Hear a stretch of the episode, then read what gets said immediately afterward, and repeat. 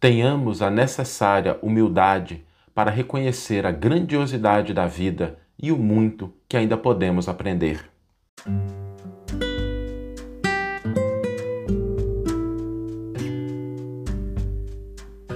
Você está ouvindo o podcast O Evangelho por Emmanuel, um podcast dedicado à interpretação e ao estudo da Boa Nova de Jesus através da contribuição do benfeitor Emmanuel.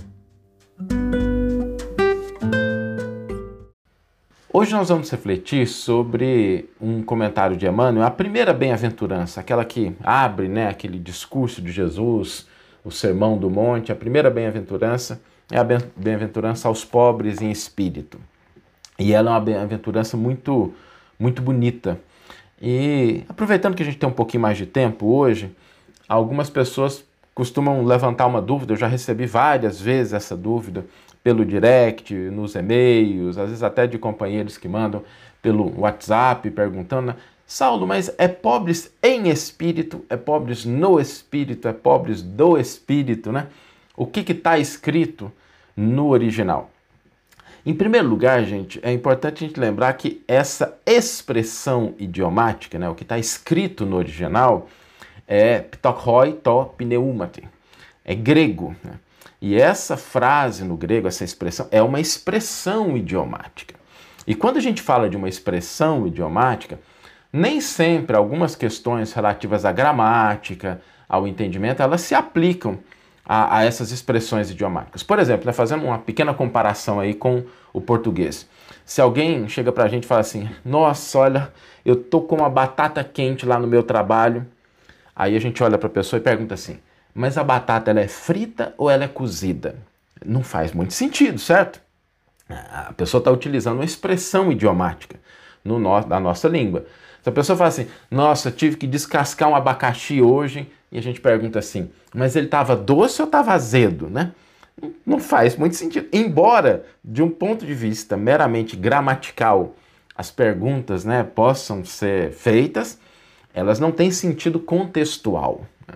Quando a pessoa fala que pegou uma batata quente, ela está dizendo que pegou um problema, alguma coisa difícil de resolver, complicada, descascou um abacaxi teve que resolver um problema grande. É esse o sentido original que a gente deve buscar quando a gente se aproxima dessa expressão pitokhoi top pneumati, que está no grego. E, e, é interessante que tanto Emmanuel, quanto Kardec, quanto os comentadores mais sérios, né, ninguém se dedica muito a analisar as partes dessa expressão. Sempre que vai se analisar, fala a expressão inteira, ou pobres em espírito, ou pobres no espírito, ou pobres de espírito, mas aí a partir daí faz a análise, porque isso é uma expressão idiomática. Isso não tem, não faz sentido a gente analisar os elementos gramaticais. Até porque a gramática dessa expressão é bem complicada. Porque o artigo to, que está aí entre ptokhoi, que é pobres, e pneumati, espírito, é um artigo neutro. E o, o, português não lida muito bem com artigos neutros, né? A gente não tem isso na nossa língua. Não é igual, por exemplo, o inglês, que tem o the, que é, é um artigo neutro. E no português a gente não tem isso. Então, de um ponto de vista assim, meramente gramatical, o em teria uma certa vantagem, porque ele evoca essa questão da neutralidade de gênero, né, que não tem, não é muito característico na nossa língua portuguesa. Essa questão de gênero, as línguas variam. Eu falo muito com as pessoas do Chile, Venezuela, México, né, que falam espanhol, e lá as coisas são diferentes. Por exemplo, para a gente aqui, árvore e viagem são substantivos femininos.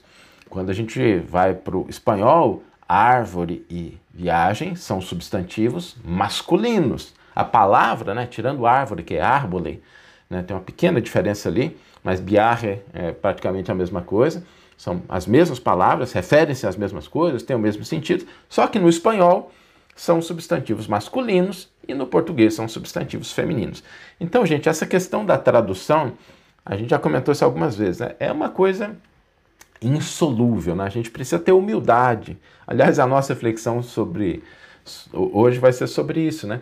Para a gente entender os aspectos, a gente não ficar preso aos nossos paradigmas, às nossas concepções, às vezes ao sentido da nossa língua, e a gente deixe de entender o sentido espiritual que está por trás de uma expressão, tá? Então, assim, é, aproveitando né, que a gente está falando dessa bem-aventurança, de um ponto de vista meramente gramatical, em, né, pobres em espírito, tem uma certa vantagem, porque resgata aí esse aspecto do grego. O grego tem artigos de vários, artigo masculino, artigo feminino, artigo neutro, né? É, retrata esse artigo neutro do grego, que a gente não tem na nossa língua, mas o mais importante é a gente entender que não dá para analisar essa expressão nas suas partes componentes, porque existe um sentido aí nessa expressão pobres em, pobres no, pobres de espírito, é uma expressão idiomática cujo sentido a gente precisa abstrair, como né, batata quente, descascar abacaxi, chovendo canivete, tem na nossa língua. É, desculpa aí a, a brincadeira, mas é só para a gente fixar isso mesmo, para que a gente possa entender esses elementos e a gente não se prender muito a esses aspectos que são característicos de cada língua e às vezes tem dificuldade de você verter de uma língua que tem um artigo neutro, como é o grego, para uma língua que não tem um artigo neutro, como é o português. Mas, voltando aí ao, ao contexto, né, o que é que significa essa expressão? Né? Ptokhoi, top, neumati, pobres em, pobres no, pobres de espírito. O que, que isso significa? De uma forma geral, significa humildade. Ah, é, esse é o sentido. É o sentido que Kardec trata no Evangelho, é o sentido que Emmanuel aborda nos seus comentários. É a pessoa humilde. Mas para que a gente entenda o que é humildade, precisa de muita humildade. Porque às vezes a gente começa a atribuir a essa palavra sentidos, conotações, entendimentos que estão presentes na nossa experiência, no nosso contexto, mas a gente precisa abrir um pouquinho a mente em relação a isso. Porque quando Jesus traz a bem-aventurança aos pobres em espírito, aos humildes, ele não está se desfazendo, ele não está menosprezando a cultura do mundo, a riqueza do mundo, nada disso. Jesus está exaltando uma virtude que tem características internas, que tem características muito profundas e que os elementos exteriores nem sempre são capazes de expressar essa virtude aos olhos de quem olha de uma maneira apressada, superficial. Né? Porque a gente não pode medir o nível de humildade pela quantidade de bens, de recursos materiais que a pessoa possui ou que ela não possui, pela posição que ela ocupa ou pela posição que ela deixa de ocupar. Em um sentido muito profundo, a humildade é aquela virtude que abre a nossa mente para a grandiosidade da vida. A pessoa que ela é verdadeiramente humilde, independente da posição em que ela se encontra, se nos píncaros da fama ou se às vezes na obscuridade do, da sociedade, né? obscuridade no sentido da pequenez, é, não, não é esse elemento, mas é como ela se porta diante da vida.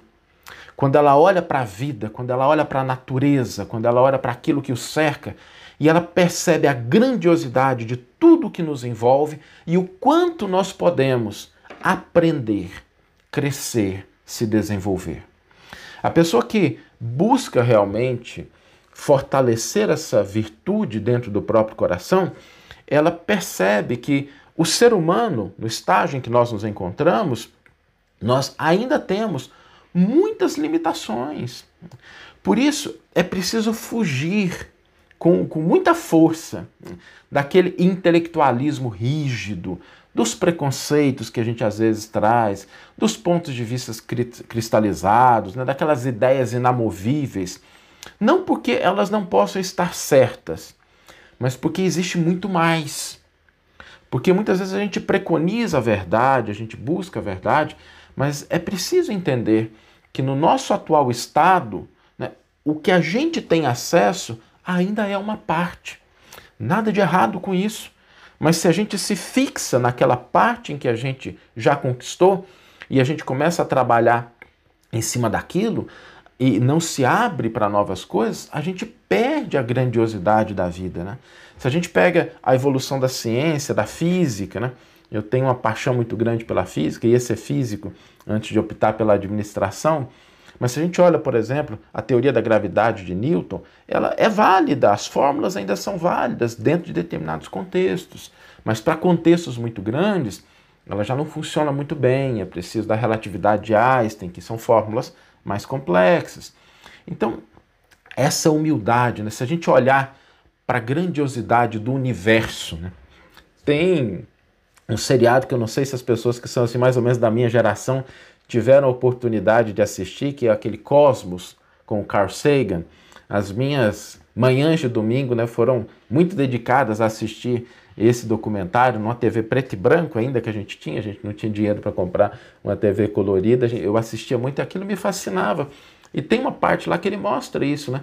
Se a gente pensar em todas as nossas conquistas intelectuais, conquistas tecnológicas, quando a gente olha, e, e são importantes da humanidade, nós temos aí conquistas que são feitas em um pequeno planeta, em um sol de quinta grandeza, num canto obscuro de uma das bilhões de galáxias que existem no universo, né? e que foram produzidas ali. Se a história do universo fosse um, um calendário né, de um ano, tudo que a humanidade produziu corresponde a alguns segundos nessa magnífica história da humanidade. Então, a gente precisa ter essa humildade e olhar para a natureza nos possibilita isso. Né? Olhar para a natureza, não para menosprezar o que a gente conquistou, não é isso, mas para a gente se abrir para a quantidade de coisas que a gente ainda pode aprender, que a gente pode conquistar, que a gente pode crescer. Né? Porque quando a gente tem essa postura, essa é a postura essencial da pessoa que é humilde, né? a pessoa que se deslumbra ante a grandiosidade da vida. E aí ela acolhe cada dia como uma oportunidade de aprendizado, de crescimento, cada pessoa que cruza o nosso caminho como uma possibilidade de renovação, de fortalecimento, cada dor, cada experiência que a gente passa como uma semeadura, como alguma coisa que a gente pode plantar para poder colher mais tarde. A gente passa a aprender com a vida, a gente passa a crescer. Jesus sintetiza isso muito bem quando ele diz: né, Aprendei de mim, que sou brando e humilde de coração. E quando Jesus pede né, para que nós aprendamos com ele, Jesus se coloca diante de Deus de uma maneira muito, muito bonita, porque ele utiliza uma expressão, né, abá, que é a expressão do papai.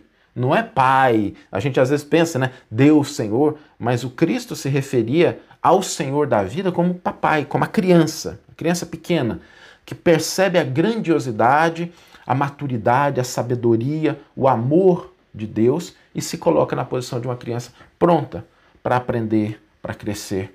E é esse mecanismo que o Cristo coloca nessa bem-aventurança inicial, porque com essa humildade, com essa disposição para abrir a nossa mente, para aprender coisas novas, sem desfazer do nosso passado, mas entendendo que não é tudo, né? A gente não pode achar que uma existência é suficiente para que a gente consiga abarcar toda a sabedoria do universo. É por isso que Deus nos fez imortais, para que a gente possa crescer e se aproximar cada vez dele. Mas essa aproximação, ela depende da nossa postura de humildade. É preciso abrir a nossa mente para a luz infinita do amor, da sabedoria que envolvem um universo extraordinário, de proporções infinitas, e que a gente, a cada dia, se a gente tiver com a mente aberta, com o coração aberto, a gente vai se aproximando dessa grande fonte que é o amor infinito, a sabedoria infinita do Criador. A gente vai dando passo e a cada passo a gente vai se deslumbrando com a grandiosidade da vida com a beleza das oportunidades, com tudo aquilo que nos cerca, para que a gente possa realmente ser aquilo que é o projeto máximo, né? Filhos do Criador na sua expressão de completude. Vamos ler agora a íntegra do versículo e do comentário que inspiraram a nossa reflexão de hoje. Hoje a gente gastou um pouquinho mais de tempo, a gente tem um tempinho maior hoje. Normalmente nesses dias a gente pode dedicar um tempo maior por isso que eu quis trazer esses elementos aqui. Espero que tenham sido úteis, né, para que a gente possa aprender um pouquinho mais. Então vamos lá. Mateus 5:3 Bem-aventurados os pobres em espírito, porque deles é o reino dos céus. E Emmanuel vai intitular o seu comentário Humildade do coração. Bem-aventurados os pobres de espírito, proclamou o Senhor. Nesse passo, porém, não vemos Jesus contra os tesouros culturais da humanidade, mas sim exaltando a humildade do coração. O Mestre recordava-nos no capítulo das Bem-aventuranças que é preciso trazer a mente descerrada à luz da vida para que a sabedoria e o amor encontrem seguro aconchego em nossa alma. Hoje, como antigamente, somos defrontados em toda parte pelas criaturas encarceradas nos museus acadêmicos, cristalizadas nos preconceitos ruinosos, mumificadas em pontos de vista que lhes sombreiam a visão e algemadas à inutilidade do raciocínio ou do sentimento, engrossando as extensas fileiras da opressão. Imprescindível clarear o pensamento diante da natureza e aceitar a extrema insignificância em que ainda nos agitamos perante o universo. Jesus induzia-nos a esquecer a paralisia mental em que muitas vezes nos comprazemos, inclinando-nos à adoção da simplicidade por norma de ascensão espiritual. Esvaziemos o coração de todos os detritos e de todos os fantasmas que experiências inferiores nos impuseram na peregrinação que nos trouxe ao presente. Cada dia é nova revelação do Senhor para a existência. Cada companheiro da estrada é campo vivo a que podemos arrojar as sementes abençoadas da renovação. Cada dor é uma bênção para os que prosseguem acordados no conhecimento edificante. Cada hora na marcha pode converter-se em plantação de beleza e alegria se caminhamos obedecendo aos imperativos do trabalho constante no infinito bem. Toda a ciência do mundo, confrontada à sabedoria que nos espera, é menos que o ribeiro singelo ante o corpo ciclópico do oceano. Toda a riqueza dos homens, perante a herança de luz que o Pai Celestial nos reserva, é minúsculo grão de pó na química planetária. Sejamos simples e espontâneos, nascendo em que a atualidade nos situa, aprendendo com a vida e doando à vida o melhor que pudermos, para que, em nos candidatando à láurea dos bem-aventurados, possamos ser realmente discípulos felizes daquele amigo eterno que nos recomendou: Aprendei de mim, que sou humilde de coração. Que você tenha uma excelente manhã uma excelente tarde ou uma excelente noite e que possamos nos encontrar no próximo episódio. Um grande abraço e até lá!